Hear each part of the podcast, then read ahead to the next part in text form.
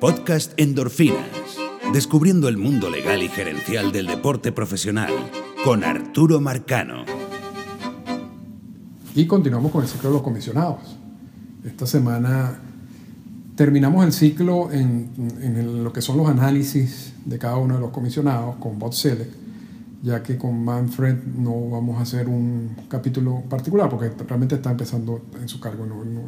Hay, hay, cosas interesantes que quiere hacer y que ha, que ha, anunciado por hacer, hay otras que ha hecho, pero todavía es muy poco tiempo como para hacer un, un buen análisis de, de, un comisionado que va a estar en ese cargo por lo menos en los próximos cinco años. Eh, pero el ciclo no termina con Selig, porque eh, hay una entrevista que la vamos a grabar quizás la segunda semana de julio con una persona que trabajó con cinco comisionados y nos va a hablar un poco de, de eso, ¿no? de las interioridades de, de ese trabajo, de, cómo eran personalmente, detalles que están fuera de los libros y de toda la investigación que hicimos. Ese, ese, ese sí sería ya la, culminación del ciclo. La cápsula de hoy, por cierto, fue grabada en vivo en el programa El Infil de Deportes Unión Radio, que, que sale todos los días, de, bueno, de lunes a viernes de 7 a 9 de la mañana, se los se lo recomiendo. Y allí comparto con Freddy Chersier, eh, Octavio Hernández y con Efraín Zabarce. Esas son las voces que escuchan eh, y, y, que me hacen preguntas sobre, sobre Celi. Y lo que hicimos así, que lo queríamos hacer así por, por, para darle un poco más de dinamismo a, esta última, a este último capítulo y además que había interés en, en conversar sobre Celic. Eh, así que optamos por esa vía, ¿no? Y quizás hagamos más cápsulas en ese mismo formato en el futuro. Eh, un, un, ahora tenemos portal, por cierto, se llama www.podcastendorfinas.com Ahí está todo lo, casi todos los podcasts que hemos grabado recientemente. Hay un lote de podcasts que, que corresponde como a la, a la, fase inicial de endorfinas que no están ni en SoundCloud ni en iTunes, porque lo estábamos grabando en otro sistema, pero los temas que allí conversábamos también son interesantes y yo creo que lo vamos a incorporar ahorita con, con el nuevo formato del podcast. ¿no? pero los que están en SoundCloud y los que están en iTunes, la gran mayoría ahora también está en el portal. Así que esa es una, una manera mucho más fácil de, de, de, ver el contenido, ¿no? porque además hay, hay, fotos y poco a poco le vamos a agregar más cosas. También tenemos una cuenta en Instagram, eh, podcast-endorfinas. Allá hay fotos también relacionadas con cada uno de los capítulos del podcast. Y desde esta semana vamos a recomendar dos podcasts dos de mis podcasts, por cierto, favoritos eh, de béisbol. Y podemos decir que, yo no sé si lamentablemente, pero hay, mucho contenido en radio, en la, que es la radio comercial, sobre béisbol, que, que es una mezcla como entre, entre béisbol y show, ¿no? y, y polémica y, cosas por el estilo y se olvidan en algunos casos del, de, de, de contenido, ¿no? de análisis profundo de, de los temas.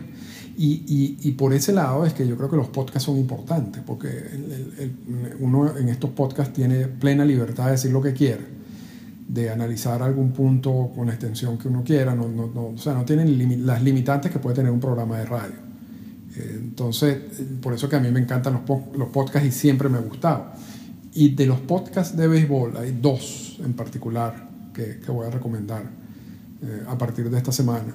Y una es La Lata de Maíz, es un podcast que viene de España. Eh, el director de orquesta de ese podcast es mi amigo Dani García.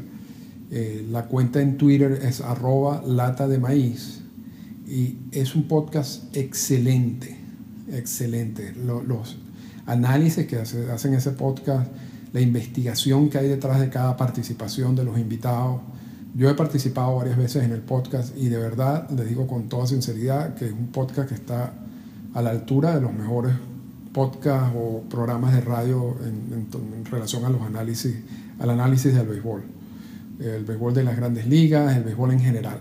Y o sea, yo repito, se lo recomiendo ampliamente. Ojalá vayan, escúchenlo. Eh, tiene un, una amplia gama de, capítulos ya grabados, pueden revisar en, su página. Eh, y de verdad que es un lujo, es un lujo totalmente escuchar la lata de maíz. Y el otro podcast que voy a recomendar, y vamos a tratar de hacerlo en las próximas semanas para, porque realmente me gusta promocionarlo porque hacen una excelente labor, es Béisbol Japonés de mi amigo Claudio Rodríguez. Claudio también vive en Canadá y tiene muchos años eh, convirtiéndose en el experto, el experto en béisbol japonés. Y tiene un podcast que publica todos los domingos, que cuelga todos los domingos de una hora sobre solamente el béisbol japonés y la actuación de los latinoamericanos, récords, historias, notas, otro lujo escuchar la hora del béisbol japonés. Si quieren seguir a, Claudio y a la cuenta de béisbol japonés, es arroba béisbol japonés en Twitter. Y, allí también ellos, él pone los links, los enlaces a, a, los capítulos del podcast, al igual que lo hace la lata de maíz. Así que les dejo esas dos recomendaciones y entonces ahora sí podemos pasar a escuchar la cápsula sobre el análisis con Botsilic y luego tenemos unos comentarios finales que sean un poquito más extensos porque pero eso lo explicamos después de la cápsula de todo lo que pasó. ¿Ok? Vamos con la cápsula. Explorando el mundo legal y gerencial de las grandes ligas. Con Arturo Marcano. Cápsula de endorfina. En el infield.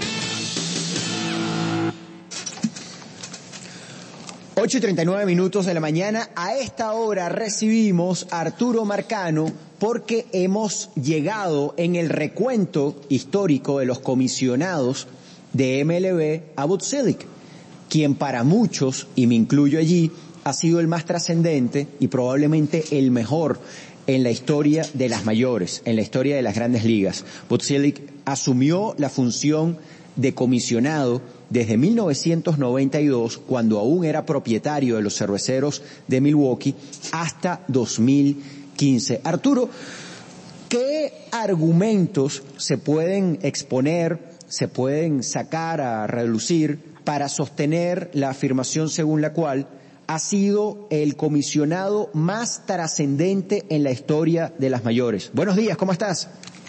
Buenos días, Efraín.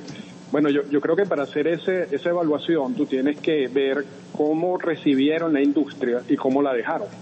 ¿no? Y eso no solamente eh, con Celix, sino también con el resto de los comisionados.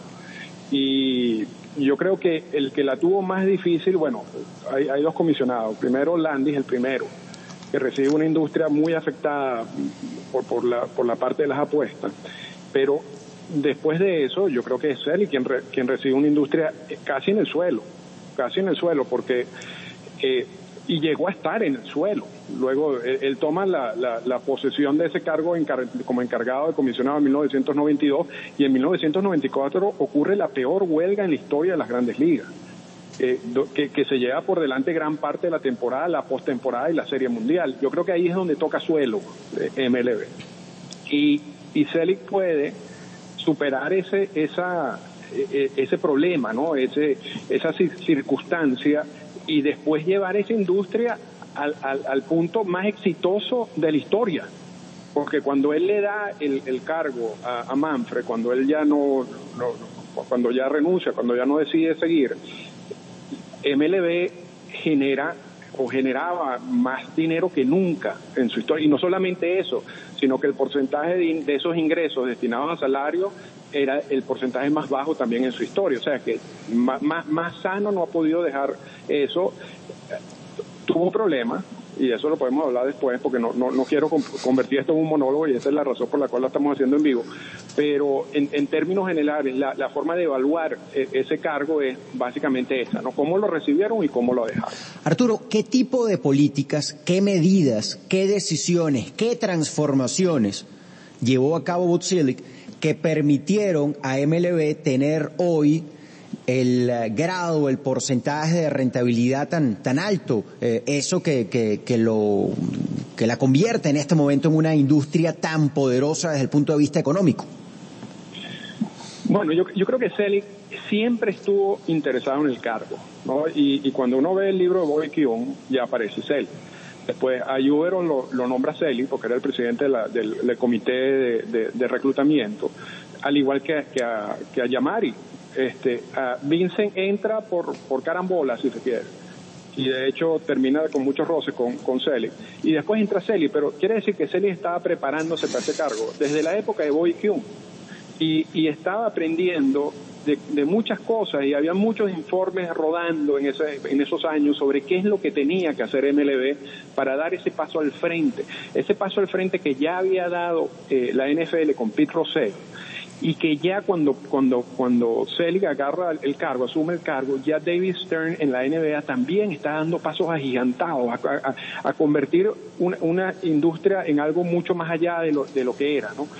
Y, y Selig aprende, y no solamente eso se aprende, sino que los implementa, ejecuta e, ese tipo de planes. Y, y por supuesto, lo, lo, que siempre resaltan eh, era una idea que venía desde la época de Bobby Kuhn, y es que la, la estructura de MLB estaba mala el, hecho de que había un presidente de la Liga Nacional, un presidente de la Liga Americana, y, cada presidente tenía eh, labores y tenía eh, eh, decidía sobre cosas específicas y luego estaba la oficina del comisionado que era como que le llegaban algunas cosas remanentes de lo que no podían hacer la Liga Nacional y la Liga Americana. Esa, esa, esa estructura no era efectiva, no era eficiente.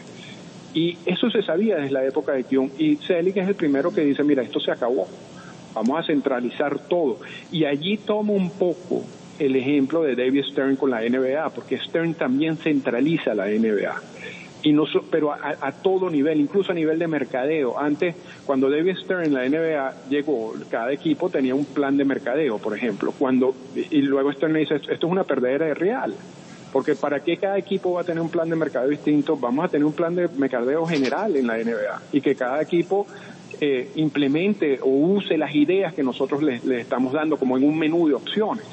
Y, yo creo que todo eso termina eh, convenciendo a Celic de que hay que centralizar absolutamente todo y es lo que hace. Y por eso yo creo que ese es el punto, uno de los dos puntos en los cuales las grandes ligas empieza a crecer. El segundo punto es la relación con el sindicato, pero si quieres lo podemos hablar un poquito más tarde. No, evidentemente el caso de la huelga del 94, como lo comentabas, es el, el, punto más bajo de, no de la administración de Celix, sino la crisis más importante que tuvo que manejar cualquier comisionado en la historia. Corrígeme si me equivoco, porque estamos hablando de la huelga más larga de, del, que haya vivido el Grandes Ligas. ¿Cómo hace para para establecer esta paz que ha durado hasta estos tiempos, tan duradera y tan sólida en la que la repartición de ganancias, si bien es cierto, ha generado algunos, algunas críticas en los últimos años, todavía los fantasmas de huelga y de paro no parecen ser lo suficientemente fuertes como para amenazar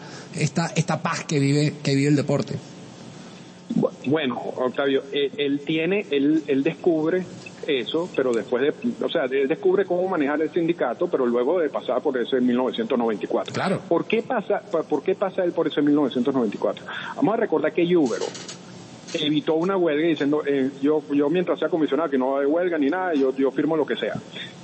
Eh, y firmó un convenio laboral que los dueños de equipo no estaban de acuerdo. Luego Vincent hace lo mismo, ¿no? Y cuando llega Celi, y, a Vincent lo, lo sacan por eso, por, por intrometerse, ¿no? Y, por no, no, no dejar que los dueños de equipo participaran activamente en la discusión del convenio laboral. Cuando llega Celic, los dueños le dicen, este es mi comisionado, tú, trabajas para nosotros y tú tienes que hacer lo que nosotros queramos. Y eso es la, ese es el gran problema de 1994 porque ahí no estaba trabajando el comisionado de manera independiente, ahí estaba simplemente siguiendo las instrucciones pelo a pelo de lo que estaban diciendo los demás los dueños de equipo. Y, así no se puede negociar. Y Celi era... era un dueño. Era un dueño, exacto. Creo que es el único comisionado que, viene, que venía de ser un dueño de equipo. Sí, sí, sí, y ahí se quita la, la careta esa de que los comisionados defienden eh, los, los, mejores intereses del juego, que era una estrategia de negociación que impuso Bobby Kuhn, porque cuando Bobby Kuhn estaba negociando con el sindicato y Marvin Miller eh, se sabía que estaba negociando a favor de los, de, los, de los jugadores, aquí un decía, yo no puedo decir que yo estoy negociando a favor de los dueños de equipo, porque eso suena mal. Entonces, yo tengo que negociar en nombre de los mejores intereses del juego, una cosa que no existe en términos generales, ¿no? Eh, eh, cuando llega Celi, ya todo el mundo sabe O sea, ya, ya ahí no hay que tener caretas ni nada. Ahí, hay dos partes. Uno representa a los dueños de equipo y el otro representa a los jugadores. Pero Celic se deja apabullar, si se quiere, en ese primer... tenía cuatro años en el cargo. Eh, o sea, poco, poco tiempo en el cargo. Y, y, no, no sabe realmente cómo, cómo enfrentar a eso. Y entonces ellos tratan de poner un tope salarial que no venga a funcionar ni en ese momento, ni ahora, ni nunca. Y, y por eso se tranca el juego. Luego, Celi dice, esto no puede ser así, yo tengo que asumir cierta independencia en estas negociaciones. Y lo hace, pero además se encuentra con algo que no está en, la, en, los papeles, ¿no? Cuando sale Donald Fear, que entra Michael Winner, Winner es una persona realmente que ayudó mucho a las grandes ligas, no tanto al sindicato. Eh, porque la actitud de, de, Winner era más de, negociación, de sentarse, de evitar problemas, todo lo contrario, por ejemplo, Marvin Miller, y eso lo usó muy bien Celis y lo usó muy bien Manfred. Y por eso en los últimos convenios laborales hemos tenido toda la paz que ha, que ha habido, ha sido también a costa de, de, ceder ciertos derechos por parte de los jugadores, Correcto. no de los dueños de equipo. Son los jugadores los que han salido afectados en los últimos dos convenios laborales. Entonces, yo creo que es la combinación entre saber cómo, cómo negociar y al mismo tiempo tener la, la, suerte de conseguirte con un Michael Winner que, que, fue muy buena gente, si se quiere, en ese sentido, pero que yo no creo que le hizo muy bien a los jugadores en, en esa negociación. Arturo, yo no, yo, y corrígeme si, si, si estoy equivocado, o, pero quiero saber tu opinión. Hay, hay tres puntos en, en, la administración Silic que a mí particularmente son los que más me, me llaman la atención. Uno, que creo que estamos en un gran, uno de los mejores momentos en la historia de la relación eh, asociación de peloteros dueños. El punto número dos, eh, creo que Silic mmm, le dio un, un, un, auge al mercadeo de la liga como tal, a todo lo, lo, lo que ha sido el, el, el at-bat, eh, en fin, todo, todo lo que, lo que envuelve al, al mercadeo de la liga. Y el punto número tres, la creación del, del, del wild card. Creo que ha sido una de, la, de, la, de las cosas más emocionantes que pudo hacer eh, Bob Silic. Sí, Freddy, absolutamente, absolutamente. Y eso también viene de, de, de, todos esos cambios que quería hacer Bobby Kuhn en esa época. Y, es que, y en las cápsulas decimos, hay que dividir la historia de los comisionados en dos partes. Antes de la aparición del, del sindicato y después de la aparición del sindicato. Uh -huh. Cuando aparece el sindicato, tú la torta la tienes que partir. Y entonces, al partir la torta, tú tienes que empezarte a, a, tienes que hacer creativo para generar más ingresos. Porque tú tampoco quieres, tú, quieres recibir la misma cantidad de dinero, pero no la vas a recibir porque tú tienes que darle un pedazo a los jugadores. Pero entonces, bueno, vamos a producir más dinero. Quien se empieza a poner creativo es Q. Luego, eh, eso, o sea, lleva un, un bajón con, con Uber o con Yamati, con Vincent. Y después Celix agarra y implementa una serie de cambios, porque eso, el wildcard es uno, que es interesante por, y, y, que recibió mucha crítica en su momento, Freddy. Uh -huh. Cuando cuando cuando Celic introdujo el, el wildcard, la gente decía, pero bueno, eh, eh, como, un, como un equipo que llegó segundo va a participar en la postemporada. Eso no tiene ningún tipo de sentido. Y resulta que, que eso lo que hace es que hay equipos, muchos equipos que van a estar en la pelea por mucho más tiempo de la temporada. Porque antes de eso, básicamente muchos equipos a mitad de la temporada ya sabían que no tenían vida. Uh -huh. Y eso bajaba la, los ingresos desde, todo punto de vista. El wildcard alimenta un poco más la esperanza, ¿no? Y, y, y, y, te extiende un poco más ese tiempo de esperanza. Y con la incorporación del segundo wildcard, peor todavía. Porque ahorita básicamente todos los equipos tienen chance. Uh -huh. O sea, casi todos los equipos, casi hasta el final. Lo cual genera un problema en la gerencia. Porque cuando tú tienes una gerencia y tú sabes que no tienes vida por, por por tus análisis internos, pero tú estás a tres juegos del wild card, ¿cómo le explicas tú a los, a los fanáticos que, que, negociaste a, a, tus estrellas porque tú sabes que no tienes vida, pero si estás a tres juegos del wild card, ¿no? Entonces, eh, son, son cosas que, que, a nivel gerencial ha traído otros problemas, pero a nivel de la relación con el fanático ha sido exitoso. Los juegos interligas también han tenido sus éxitos y lo tuvieron más en su momento, ¿no? Inicial, pero, pero también, este, otra cosa que hizo él la, con la incorporación del, del World Baseball Classic, la, uh -huh. eso es básicamente idea también de, de eso es algo también positivo para uh -huh. el juego. O sea, hay una cantidad de, de, de, de cosas que ha hecho él y que hizo eh, Selig en, en, en, su administración básicamente, como dices tú, para, para mejorar el mercadeo, para mejorar los ingresos, para, para crear más emoción. Por supuesto, lo del balance competitivo es, es la corona de todo eso. ¿no? Y, él lo sabía, él lo sabía porque él venía de un mercado pequeño. Y entonces él dijo, lo, lo, los equipos de mercados pequeños no pueden competir con equipos de mercados grandes, a menos de que tengan una ayuda adicional. Y esa ayuda adicional es a través del dinero. Y esa ayuda adicional se logra a través de los convenios laborales y todo esto del impuesto, ahorita que, que se llamaba el impuesto al lujo, ahorita se llama el impuesto al balance competitivo. Y eso también ha ayudado a que los equipos tengan mayor posibilidad de competir independientemente del mercado donde estén. Ahora, que, que los equipos usen ese dinero, efectivamente, efectivamente o no, eso es otro problema, pero, pero la, la situación está ahí. Conversamos con Arturo Marcano sobre el periodo de Butzilic al frente de la oficina del comisionado de Grandes Ligas. Tal vez la única mácula, la única mancha del extenso periodo de Silic como comisionado tenga que ver con el uso masificado de esteroides a finales de los años 90. ¿Cuán consciente estaba Butzilic del uso de sustancias prohibidas por parte de los peloteros, de los peloteros durante esa época? Él dice que no, pero él estaba totalmente consciente. Este es un problema que, te repito, este es un problema que viene de Bobby sea, Bobby Kuhn ya había denunciado y, y, ya había hablado del uso no solamente de drogas normales, de cocaína, pero también de, de sustancias para mejorar el rendimiento. Luego, Uberop hace lo mismo. Uberop impone cuatro pruebas antidopaje que fueron tumbadas por, por el sindicato. Luego, Faye Vincent escribe un memo diciendo, ustedes no deben consumir este tipo de sustancias. Silic estaba detrás de todo eso. Estaba detrás, o sea, ese, ese cuento que él no sabía es mentira. Y además él manejaba un equipo. Y, y, y fíjate, yo llegué a, Toronto en 1998. Tú, tú te metías en los closeados de, de, de, los equipos de grandes ligas en ese año. Y de verdad que eso no parecían jugadores de béisbol. Entonces tú me vas a decir que un periodista simple que o una persona que tenga un pase de prensa y que, que se da cuenta de que aquí hay algo raro y un dueño de equipo que con la historia de Celi que está totalmente relacionado con el comisionado, con lo que pasa con, con, con, todo este mundo del dopaje durante tantos años, va a decir que no sabía nada. Claro que sabía. Ahora, vamos de nuevo, vamos a regresar al punto inicial. Él recibe una industria que estaba ya en el suelo. Después de 1994, eh, realmente, eh, el peor, como decía Octavio, como lo decíamos aquí, el peor momento en la historia de las grandes ligas.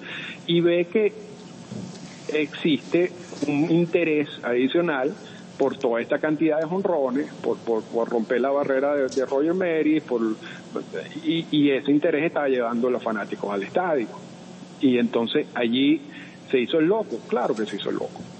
O sea, yo, ¿quién, ¿quién, va a decir que no? Y, y, luego trata de hacer y se encuentra con la pared del sindicato, porque FIR tenía una posición muy radical en ese sentido y solamente cambia esa posición cuando el Congreso de los Estados Unidos le dice tienes que cambiar la posición. Y entonces allí empiezan las la políticas antidopaje y, y todo lo que conocemos hoy en día. Pero sí sabía, no hizo nada porque no, no quería hacer nada y luego eh, no podía hacer nada por el sindicato y luego cuando hicieron algo, bueno, yo creo que fue poco a poco, pero hasta el final se logró lo que, lo que tenemos ahorita. Es decir, que de no haber sido por la presión del gobierno y del Congreso de Estados Unidos, la situación con respecto al uso de sustancias prohibidas eh, habría sido, por ejemplo, hoy el mismo que hace 20 años. Yo creo que eventualmente iba, iban, iban a ser. No, yo creo que eventualmente con presión o sin presión en el convenio laboral iban a hablar algo sobre eso. Ahora la presión ayudó porque quedaron muy mal ¿no? en, esas interpelaciones. Y, y, esa y esa imagen pública yo creo que yo creo que Selig se sintió un poquito avergonzado y, y terminó de sobre todo a, a quien había que, que presionarlo más es al sindicato, más, más, que, más que a MLB. Y el sindicato no podía ya defender esa posición, no sobre todo cuando ya habían otras ligas que estaban teniendo eh, programas antidopaje malos, pero los tenían. Entonces, yo, yo, creo que hubiera pasado, quizás se hubiera tardado un poquito más, pero, pero sí hubiera pasado, ¿no? Sí, hubiera incorporado en el convenio laboral. Arturo, ¿hasta qué punto es responsabilidad de Botzelig esta apertura hacia um, no los mercados internacionales, sino jugadores que vienen de, de afuera, de los Estados Unidos, que empiezan a jugar en, en, en grandes ligas. Eh, en 1990 la participación era cercana al 90% de jugadores nacidos en Estados Unidos. Hoy estamos cerca del 72-73%. Ha habido un incremento prácticamente exponencial en el talento latinoamericano, eh, surcoreano, japonés. ¿Hasta qué punto eh, se puede atribuir este esta apertura? No, yo, yo no creo, yo, yo en ese punto no, no creo que, sea consecuencia de alguna política de CELI. Yo creo que es más que todo lo que era la industria en ese momento. Eh, eh, la industria estaba buscando maneras, repito, de generar más ingresos y de ahorrar el talento latinoamericano por muchos años era un talento muy barato. Tenían los equipos tenían la posibilidad de firmar a muchos jugadores por muy poco dinero. Entonces, luego de todo eso, por supuesto, eso empieza un boom que termina eh, generando la cantidad de peloteros que estamos manejando hoy en día. Eh, pero que fue consecuencia de una política de selling, no. Yo creo que es más consecuencia de lo que fue la realidad en ese momento y de, y, de las estrategias de algunos equipos. De hecho, Selig tuvo muy mala relación con el béisbol en Latinoamérica. O sea, Selig no, no, no, solamente le dio la espalda, sino ignora un poco las ligas del Caribe, no les interesa, no le interesa regular la, firma de los peloteros en, Latinoamérica, a pesar de que habían cantidad de abusos desde por muchísimo tiempo y él lo sabía. Y, pero él realmente nunca le presta mucha atención, le presta más atención al mercado asiático, eh, porque hay más dinero. Le presta algo de atención al mercado, a Europa, también por la posibilidad de generar recursos, al igual que ahorita Manfred pero con, con el mercado latinoamericano yo creo que Celic, si, si hay que ponerle nota, yo creo que lo raspamos. lo, lo, raspamos, sí, sí, sí. O sea, eh, él, no tuvo ningún interés en, en ese mercado. Él, él, él, sí tuvo interés en el World Baseball Classic, que ayuda también, no, no es para sembrar el deporte a nivel mundial, y eso lo hemos hablado varias veces, sino es una forma también de generar más dinero en otros mercados. Arturo, para cerrar, en tu opinión, ¿es Bob Celic el mejor comisionado que ha tenido el béisbol de grandes ligas? Sí, sí, absolutamente. Por, por, dos razones, cómo lo recibió y cómo lo dejó, y después comparándolo con los otros comisionados. Porque ese es el otro punto que la gente olvida. ¿no? Eh, eh, cuando uno analiza realmente lo que hicieron los otros comisionados, no es que, no es que eran Albert en cada uno. Cada, quien tuvo su problema y algunos eran problemas graves eh, Celic tuvo sus problemas, pero en comparación y, y, como dejó la industria, está muy por encima, o sea, el Word de, de Celic está muy por encima de, cualquier otro comisionado. Arturo, muchísimas gracias, un gusto tenerte, sobre todo en vivo.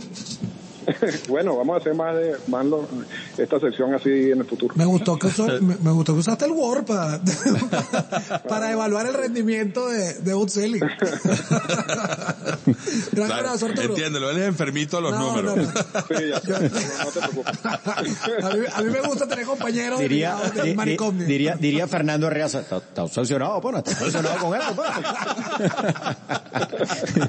chao, chao, Arturo. Comentarios finales.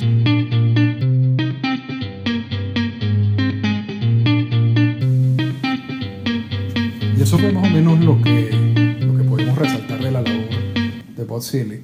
Por supuesto que es imposible en, en, ese tiempo hablar de todo lo que hizo Selig. Por, por, primero porque la cantidad de años que tuvo, bueno, por supuesto hizo mucho más cosas que el resto de los comisionados. Y, y además que realmente como lo decíamos en la cápsula, modificó absolutamente la industria, ¿no? Para bien. Hay, dos cosas que se me quedaron en, el tintero y así como, como una interioridad de lo que pasó el, cuando grabamos la cápsula ese día. Eh, íbamos a grabarla a una hora y después tuvimos que moverlo media hora después, más de la hora inicial y a mí me tocaba manejar a mi, a mi hija para el colegio. Así que eso lo hicimos mientras yo estaba manejando. Y, y por más que sea, uno, uno, tiene una, como un menú en la cabeza de, de, los puntos a tratar, pero entre la dinámica de las preguntas y la respuesta y el hecho de que estaba manejando, quizás se me quedaron afuera un par de cosas que, que me gustaría agregar aquí en, el, en, en los comentarios finales. Una es que cuando Selig decide centralizar a la Liga Americana, a la Liga Nacional, o sea, que se desapareciera la figura del presidente de la Liga Americana y del presidente de la Liga Nacional, que tenían mucho peso y que tuvieron mucho peso por bastante tiempo. se generó un grave problema, ¿no? además, de esta, además de la, de la huelga de 1994.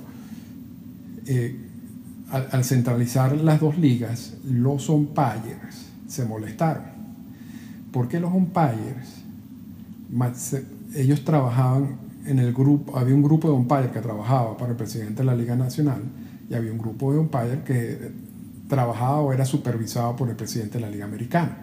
De hecho, por mucho tiempo, habían dos maneras de umpallar, si se quiere, la de la Liga Americana y la de la Liga Nacional, y habían dos zonas de strike distintas, la de la Liga Americana y la de la, Liga Nacional. Cuando se centraliza todas las operaciones, todos los umpires empiezan a eh, reportarle a CELI, al comisionado. Y eso generó una, huelga, un, un, reclamo entre el grupo de umpires y incluso todos pusieron la renuncia. Eh, y, quizás vamos a hablar de eso más en detalle en un, podcast en el futuro, pero déjame, voy a destacar los términos generales. Eh, se le, acepta la renuncia a todos los umpires eh, y dice, a mí no me interesa, yo contrato entonces a otros umpires. Pues. Y, y, realmente eso destruyó un poco la estrategia que tenía ese grupo de, los que estaban dirigiendo la, la huelga y al final fue un desastre, un desastre tuvieron muchos de esos umpires que habían firmado una carta de renuncia, se echaron para atrás, después pidieron que lo volvieran a, contratar, después fueron y demandaron a MLB, eso fue un problema grave, pero en ese sentido Selig sí puso carácter, si se quiere, no, no, no dejó que la huelga tuviera ningún tipo de poder, de fuerza, y lo eliminó a la, básicamente aceptarle la renuncia a todos. Eh, y, y, también, bueno, no, no, fue fácil tampoco eliminar la figura del presidente de la americana y de la nacional, porque repito, eran, eran, eran cargos con fuerza, pero eh, era la única manera de pasar como al siguiente nivel de organización, que era lo que quería eh, Lo, otro que, hablamos y que tocamos en la cápsula y que hablaba de la relación de Selig con el sindicato y decíamos que tocó fondo en 1994 y luego con la ayuda de Michael Wiener quizás Celi pudo imponerse a través de los últimos convenios laborales que son muy favorables a los equipos más que a los jugadores. Y eso quizás fue, como decíamos en la cárcel, fue falta del mismo Michael Wiener, quien era el director ejecutivo del, sindicato. Ahora, también yo creo que hay otro factor que habría que agregar en eso, y es que esa huelga del 94 creó miedo, tanto a MLB como al sindicato. Porque hasta 1994, si se quiere, quizás hasta lo que, lo que eran 70 y 80, había cierta empatía por, por, los fanáticos en cuanto a los reclamos de los jugadores y en algunos casos la posición de los dueños de equipo. Entonces, a pesar de que habían huelgas o amenazas o paros laborales, el impacto en el público, que lo había, sí lo había, sin duda alguna, pero era menor, porque sobre todo en eso, esas luchas iniciales del sindicato pidiendo beneficios laborales básicos. La gente al final entendía eso. Ah, no, todos, pero, pero yo creo que al final sí, sí entendían de lo que estaban reclamando. En 1994 nadie entendía nada. Ya, ya, ya ahí era, esa lucha era catalogada entre la lucha entre los millonarios y los supermillonarios los multimillonarios. ¿no? Y, entonces ya eran reclamos que no generaban esa empatía. Y, y, siendo una huelga tan fuerte como fue la de 1994, la peor en toda, toda la historia, que se lleva parte de la temporada, la postemporada, la serie mundial,